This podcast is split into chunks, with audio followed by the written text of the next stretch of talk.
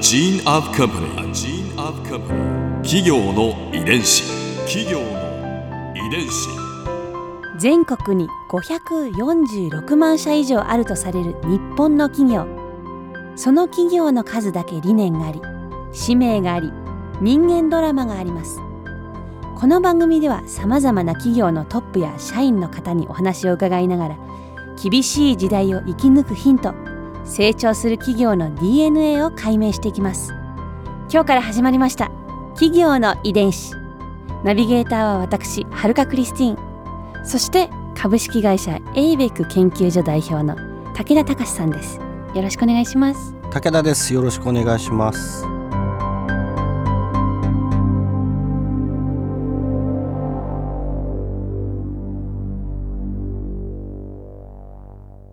企業ってはい、どのくらいこう生きると思います企業が生きる。うーん、100年ぐらいとか。 ?100 年あ、でもそれはよく持って100年ですね。ひゃよっぽどだ。うん普通はすぐ潰れちゃうって、それもまたいけないことかもしれないですけど、なかなか生き延びるって大変じゃないですか。いやそうなんだよね。普通死んじゃうというか潰れちゃうんですよ。どれぐらいが平均なんですか。 10年持つ企業ってはい。 6%。え、嘘。そんなもんなんですか。うんもっと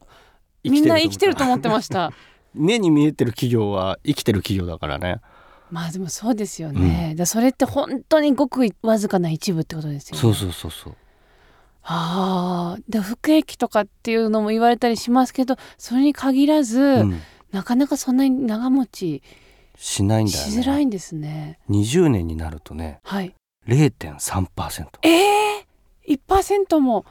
ていうかもう0.5%も、切っちゃう。うん。ももはや、だから333社のうちうん、 1社しか生き残らないの。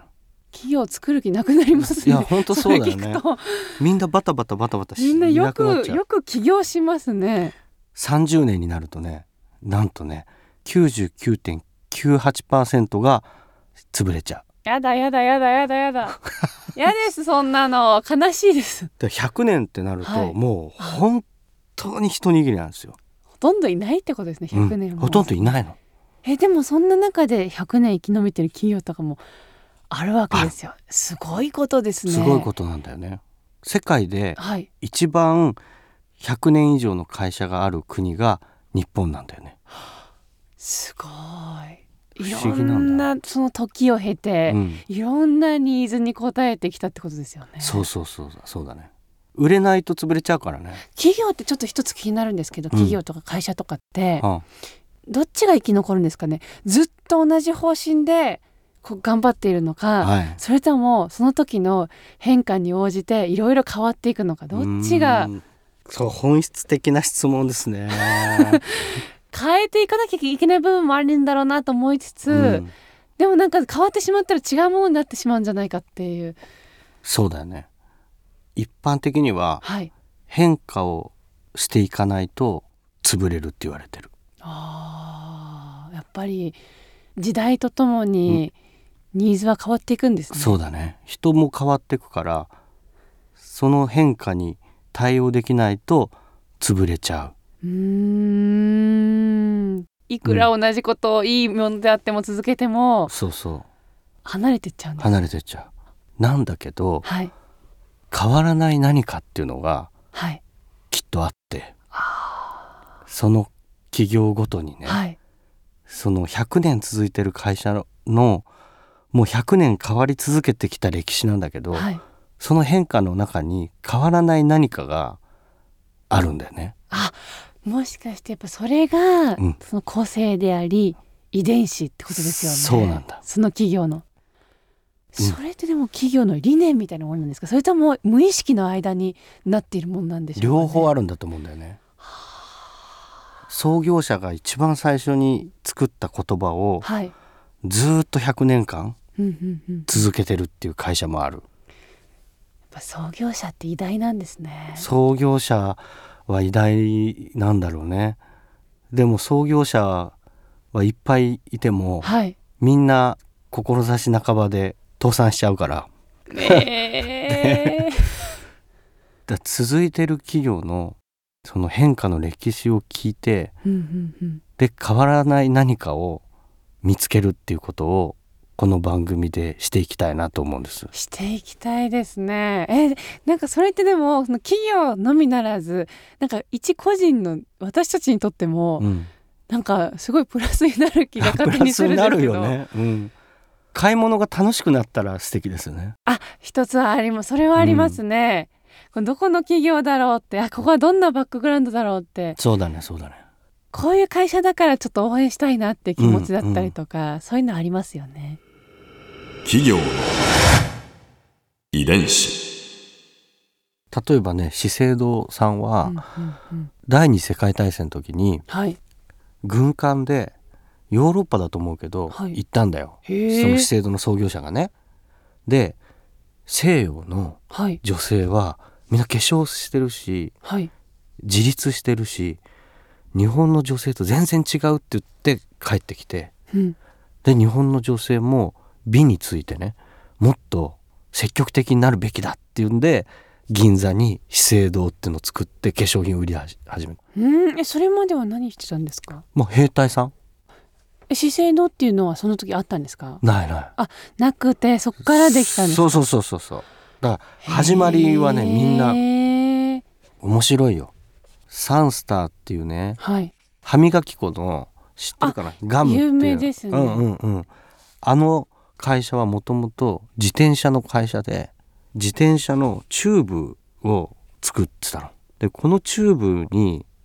せっかくこういいチューブができたから何か入れれないかって言って歯磨き粉を入ええ入れたの歯磨き粉をそこに入れれるんたですの、うか。ん、それが始まりなの最初全然違うとこから始まってそうなのですそうなんだよ、言ったら何でもよかったわけですよね結局ね何でもよかったんだけどたまたま歯磨き粉だったの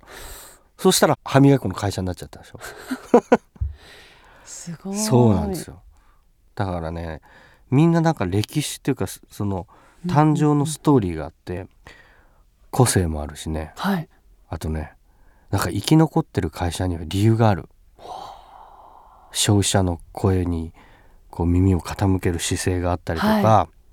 なんでね遺伝子なんだそれぞれ違うってことですねそうなんだ違うんだよね遺伝子が一緒な企業なんてないってこないとのですねうん、企業の数だけその魅力があるからはいそれをこう知るとねちょっと面白くなってくるんだよね企業の遺伝子あと一つ気になるのはあのベンチャー企業ってあるじゃないですかあーよく聞く言葉ですけど、えなんかこうチャレンジングなイメージがあるんですけどベンチャー企業って何ですかあの東インド会社の頃もはい船にで胡椒を取りに行くっていうことなんだけどさみんなが胡椒を取りに行けるようになったらうんうんうん胡椒の価格は落ちるじゃないはいだって胡椒が溢れ返るんだもんそうですよね、うんそうすると誰も取ったことのないほう新しい何か新しい何 か唐辛子はなかったとするじゃないはいそうするとそこに目をつけたそうなの唐辛子を取りに行くぞって言ったらそんなの誰も取ったことないよ果たしてできるんだ果たろうしてかできるんだろうかとハイリスクうーんハイリスクだけどもし唐辛子取ってこれたらハイリタはあはあはあはあ確かに誰もできないーかン、ら、うん誰もやったことないからそれみんな欲しいし見たいしどんなものかっていうことですよね、そうでもみんな生活もあるしそんな冒険をみんながしたいわけじゃないからってことはどういった分野においてそのベンチャー企業というんですかなんか勝手なイメージだと宇宙とか、うんうんそういうイメージジがあるんですけど、大抵の場合は新しい領域宇宙とかもそうなんです宇か宙もそうだね他は何ですかインターネットが出始めた頃はいはいはいはいはインターネットはネットベンチャーって言って新しい領域にはベンチャー企業がいっぱいうーんいっぱい出てくる新しいこう領域はリスクもいっぱいあるからはい一般的には大手で安定してる人がわざわざハイリスクなところに行かなくてもよい、うーんじゃないそうですよねちゃんと安定してるところがあるんだもんだからベンチャーに行く人たちっていうのははいまあ、そういう安定が嫌いなの かやっぱりチャレンジ精神がやっぱり豊富な人なのか何か目標夢小さい頃からの夢があったあのいいかのかあとは安定の場所に行けなかった人たちかはあそこにも遺伝子というかそれぞれのそうだよねでも歴史があるんですね。必ずみんなどこかしら新しい領域にチャレンジしてるところからスタートしてる からベンチャーから切り替わることってないんです かえっとこれはねベンチャーの定義によるんだけど新しいからベンチャーっていうことではなくてはい新しい領域を開拓しているっていうのをじゃあ常に開拓し続けているってことですね。そうだね大きな企業でも私たちは絶えず新しい領域にチャレンジしてるからベンチャー企業だっていう人もいるし企業のは小さいんだけど、もう一つのテクノロジーではいずーっと維持してるっていう人は、ベンチャーとは言わないよねっていう人もいるし、まあ、市場の評価として見ている人たちが、うん新領域だし、どんどんく拡張してるからこの会社はベンチャー企業だねって言ったりすることもある定義はないないというか難しいよねこのラインまで行ったらこういう会社が何社出てきたからベンチャーじゃなくなるとかっていうのはないってことですね。うんそうだね